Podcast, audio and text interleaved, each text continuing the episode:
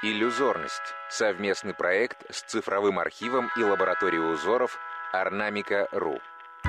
Рассказывает куратор культурных проектов Елизавета Березина. Орнамент 10 815. Пастух и стадо. Деталь росписи прялки. Начало XIX века. Село Барок. Северная Двина.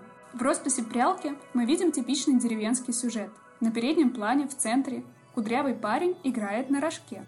Круглая шапочка с опушкой и длинная рубаха с поясом точно передает тип крестьянской одежды позапрошлого века. За спиной у паренька повешенное через плечо сума, на ногах лапти.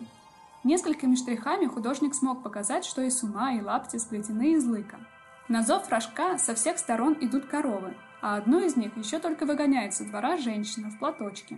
Сценка подкупает своей правдивостью и выразительностью. Наклонив голову, покорно и неторопливо шагают коровы.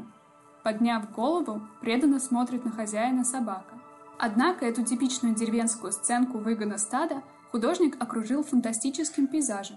Над пастушком расцвел сказочно красивый цветок, превосходящий по величине и людей, и животных. Вместо деревенских изб мы видим напоминающие башни здания с арочными входами, в одну из таких дверей и направляются коровы. Колорите росписи мы замечаем любимое сочетание цветов борецких художников, сочетание красного и зеленого. Зеленую шапочку пастуха оттеняет красная опушка.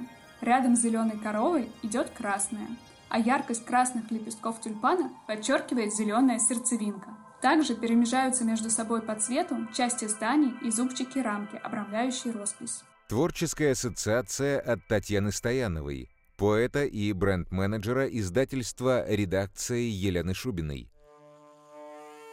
На нем изображены пастух и его стадо. И они изображены в такой фантасмагорической реальности, в которой есть как бы прорыв в другой мир.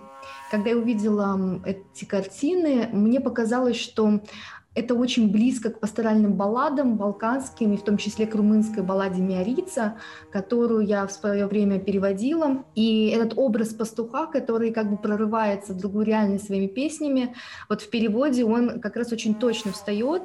А там как раз и было вот такие строчки «Вложи еще в руку мне флейту из бука для доброго звука. Пусть ветер из рая на флейте играя овец собирает». Здесь не овцы, здесь именно коровы, как я вижу, но вся такая такая картина, она действительно такая тревожная, и она дает ощущение, что это сцена из жизни, и, возможно, она приведет к какому-то трагичному завершению, возможно, только начало истории. Для меня э, это очень четкая ассоциация с пастушьими какими-то песнями, э, в которых есть э, драма, в которых есть э, боль и в которых есть связь с потусторонним. И это интригует, это хочется наблюдать, рассматривать, и здорово, что это как раз э, деталь роспись прялки.